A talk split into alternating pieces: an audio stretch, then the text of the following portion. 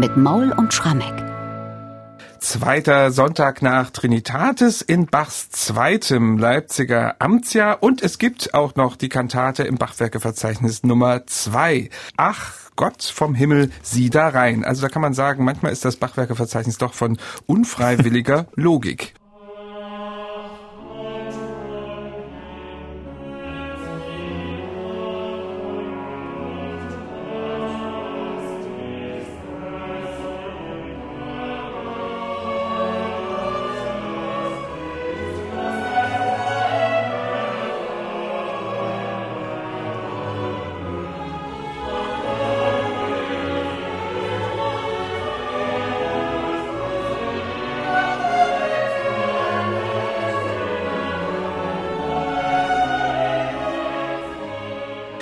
Archaische Klänge hier, mit denen Bach die Gemeinde an diesem zweiten Sonntag nach Trinitatis überrascht. Michael, lass uns doch heute in diesem Podcast gleich mal mit diesem Eingangschor beginnen. Das klingt wenig nach 18. Jahrhundert, mehr nach 16. Jahrhundert und ich muss immer wieder sagen, mich beeindruckt es wahnsinnig, wenn Bach auf diesen alten Stil zurückgreift. Das gibt es ja immer wieder mal in seinem Werk, im Magnificat gibt's das, in der Hamollmesse gibt's das, auch in einigen Kantaten. Also die Frage an dich wäre, will denn hier Bach eigentlich nur zeigen, dass er das auch kann? Oder wie ich Bach kenne, hat das ja noch einen tieferen Sinn? Ja, Bach hat, glaube ich, eine gewisse Vorliebe, diesen alten, von modenfreien, unverfälschten, auf den unverrückbaren Gesetzmäßigkeiten beruhenden Stile Antico immer dann herauszuholen, wenn es eben auch um unverrückbare Wahrheiten geht. Aber ich glaube, hier spielt noch mehr eine Rolle die Choralmelodie, die er sich jetzt an dem zweiten Sonntag des Choralkantatenjahrgangs vornimmt, ist ja auch wiederum eine ganz alte. Wir haben einen Choral jetzt aus dem frühen 16. Jahrhundert. Martin Luther ist der Autor und ich kenne einige weitere Beispiele, dass immer dann, wenn er diese alten Luther-Melodien, die jedem vertraut waren, Luther-Melodien und Luther-Texte verarbeitet hat, dass er dann eben auch diesen für Luther fast noch zeitgenössischen, ganz hohen Kirchenstil herausgeholt hat. Ganz ähnlich hat er das gemacht bei Aus tiefer Not schrei ich zu dir, auch eine Choralkantate. Oder natürlich das berühmteste Beispiel, Eingangschor der Kantate, Ein feste Burg ist unser Gott. Das sind Glaubenswahrheiten, die einfach im alten Stil am besten zu hören sind. Und ich meine, man muss sich auch jetzt vorstellen, dieses Stück hat Premiere in Leipzig eine Woche nach O Ewigkeit du Donnerwort. Mhm. Und bei O Ewigkeit du Donnerwort, da hat ja Bach nun wirklich was ganz Modernes gemacht. Er hat die französische Ouvertüre auf die alte Choralmelodie losgelassen und das in einer sehr theatralischen Weise. Und vielleicht hat Bach auch so bei sich geschmunzelt, ah, eh mir jetzt noch meine Kritiker irgendwann mal vorwerfen, wenn ich da vielleicht zum zweiten Mal wieder Pomp und Gloria auf alte Kirchenlieder loslasse, mache ich jetzt mal am zweiten Sonntag den wirklich ganz feinen alten Stil und zeige meinen Hörern da, wo der Hammer hängt und mhm. meinen Kritikern liefere ich ein Gegenargument, bevor sie irgendwie auch nur anfangen könnten, an meiner Musik zu kritteln. Das ist interessant und äh, schön ist auch, dass er den Cantus Firmus, also die Liedmelodie hier im Alt versteckt hat. Mhm. Da ist sie nicht ganz so deutlich zu hören wie im Sopran und auch vielleicht nicht so ganz deutlich nachzuvollziehen. Oder wie ist das? Wenn man die Melodie kennt, hört man sie gut raus? Ach, ich denke, wenn man sie kennt, hört man sie schon raus, aber man muss auch ein bisschen auf sie warten. In diesem Prinzip Choralmotette, da wird ja der Choral in kleine Abschnitte unterteilt und die übrigen Stimmen, Bass, Tenor, Sopran, die nehmen sich diese kleinen Stücke und machen auf dieser Basis erstmal so Vorimitationen. In kleinen Noten werden die Choralabschnitte zerlegt und erst am Schluss kommt dann der Alt und singt ihn obendrauf in großen, langen Notenwerten unverfälscht. Und so geht das abschnittsweise durch. Also man erkennt die Choralmelodie schon wieder. Die Menschen des 18. Jahrhunderts überhaupt, weil einfach auch dieser Choral da zum Kanon gehörte. Wir müssen das Stück vielleicht zwei, dreimal hören, dann ist es aber auch unverkennbar, dass der Cantus Firmus dann irgendwann im Alt liegt.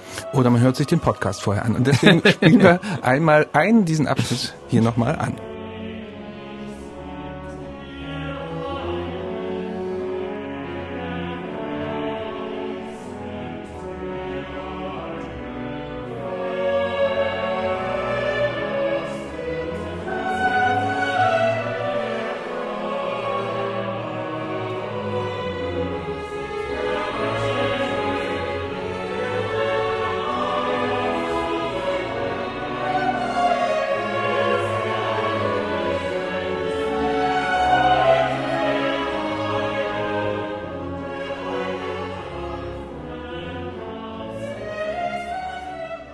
Ein Stückchen nochmal aus dem Eingangschor der Kantate Ach Gott vom Himmel sieh da rein. Und jetzt hast du schon angesprochen, es ist ein alter Choral aus dem 16. Jahrhundert. Wie kommt Bach dazu, den für diesen Sonntag auszuwählen? Ich glaube, es hängt damit zusammen, dass der Choral wieder eine gute Brücke lieferte zum eigentlichen Evangeliumstext für diesen Sonntag. Das ist ja wirklich auch immer die Herausforderung beim Choralkantatenjahrgang.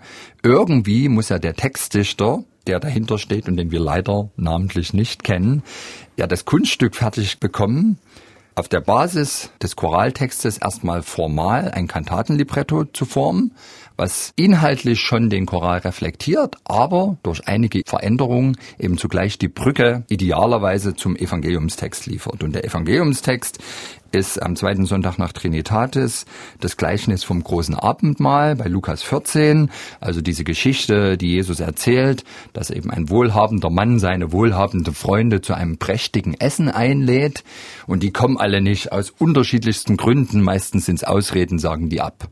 Und stattdessen lädt er dann kurzfristig arme Bedürftige ein und die kommen alle. Und das Gleichnis ist praktisch, dass Jesus darüber klagt, dass wir uns im Leben zu sehr von Gott abkehren, Ausreden finden, immer wieder nach den Regeln der Schrift zu leben und uns deswegen zum ketzerischen Leben verführen lassen.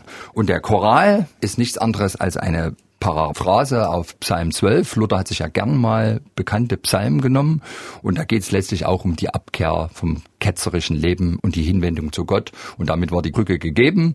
Wo wir gerade dabei sind, dass das wieder so schön zum Evangelium passt. Was meinst du, hat Bach in diesem Jahrgang persönlich diese Choräle ausgewählt oder hat er das in Zusammenarbeit mit seinem unbekannten Librettisten getan oder hat es der Librettist gemacht? Was meinst du?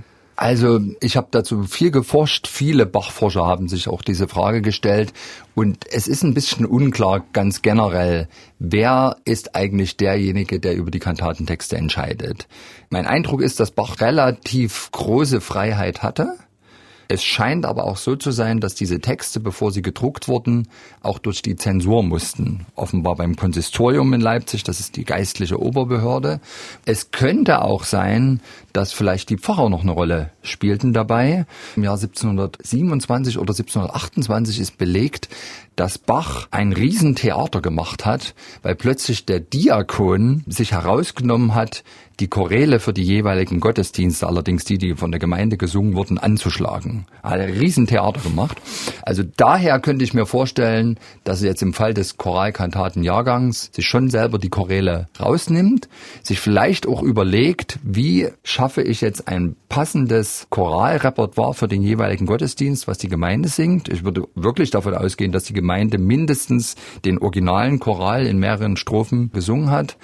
Aber mal wieder ist es so, wir haben keinen wie, wie wir es so häufig haben in der Bachforschung und man wünscht sich immer klare Aussagen von so einem mhm. Bachforscher und die klare Aussage ist in der Regel ein glasklares Jein. Mhm, vielen Dank. Sehr schön. ja, wollen wir mal noch ein bisschen genauer eingehen mhm. jetzt auf die weiteren musikalischen Sätze in dieser Kantate Ach Gott vom Himmel sieh da rein. Textlich geht es ja da ziemlich stark zu. Ja, da ist die Rede von der eitel falschen List. Dann heißt es, O Jammer, der die Kirche kränket, Ketzerei und Rottengeister werden hier aufgerufen. Also was ist damit gemeint? Gibt es da vielleicht sogar richtig aktuelle Bezüge? Es geht natürlich wirklich um eine Zeichnung dieses ketzerischen Lebens, vor dem wir alle nicht gefeilt sind. Und ich finde es aber ganz toll, wie Textdichter und Komponist da eben auch gemeinsam es schaffen, auch wieder sehr viel originalen Choral noch zu transportieren. Ich finde auch generell, der Textdichter hat erstmal sich, glaube ich, sprachlich schon auch sehr an Luther angepasst. Und Luther pflegt ja eine sehr bildhafte und manchmal auch drastische Sprache.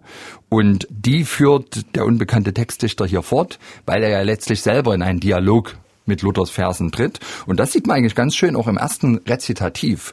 Das geht los mit Sie lehren eitel falsche List, was wieder Gott und seine Wahrheit ist. Und was der Eigenwitz erdenket, o Jammer, der die Kirche schmerzlich mhm. kränket und so weiter. Ja, ja. Und Sie lehren eitel falsche List ist anders als das, was dann kommt.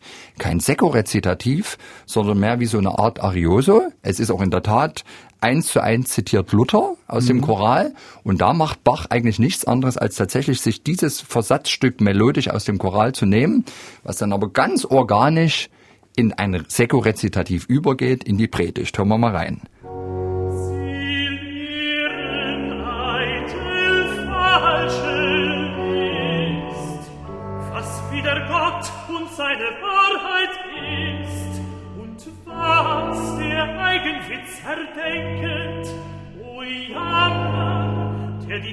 Kirche schmerzlich kränket, das muss anstatt der Bibel stehen, der eine wählet dies, der andere das.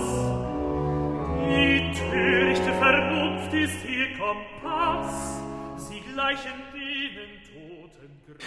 und so zieht sich das durch dieses ganze Stück, also dass man diesen, letztlich auch diesen Dialog Luthers mit den Gläubigen des 18. Jahrhunderts hat.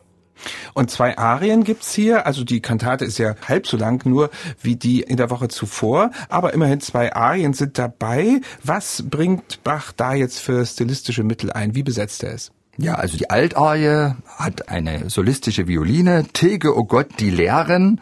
Und dann gibt's eine Tenorarie mit Streichern. Was ich immer ganz toll finde in der zweiten Arie, also wo es um diesen Text geht, durchs Feuer wird das Silber rein, da haben wir so gegenläufige Melodien die ganze Zeit und das stellt für mich eigentlich das dar, was im Text berichtet wird, also die Umkehr der durch das Kreuz geläuterten Christen, also die Christen, nachdem sie sich wieder auf die Lehre Gottes besonnen haben, werden geläutert und das wird dargestellt eben in diesen gegenläufigen Melodien ganz überzeugend. Und im B-Teil, da finde ich einen ganz, ganz bemerkenswerten Moment.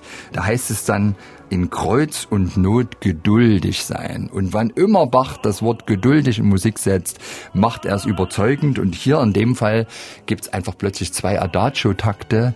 Da wird wieder die Zeit angehalten. Da ist wirklich der Christ in Kreuz und Not geduldig. Fantastisch.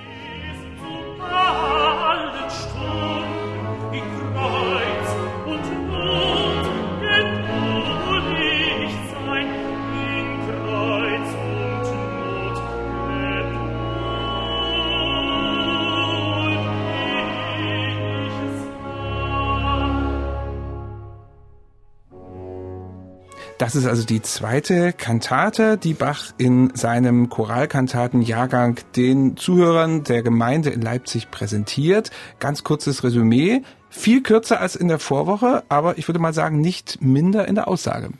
Nicht minder in der Aussage teilweise absichtlich musikalisch Kontrastprogramm, Stile Antico zu Beginn. Aber was mich hier wirklich so beeindruckt, ist dieser in sich so schlüssige Dialog auch mit der alten Choralmelodie von Martin Luther und mit der Sprache von Martin Luther. Und so macht die Kantate eigentlich deutlich, dass auch seine pädagogischen Ansätze, seine Lehren 200 Jahre später noch top aktuell sind. Und ich würde sagen als Fazit, Martin Luther gefällt das.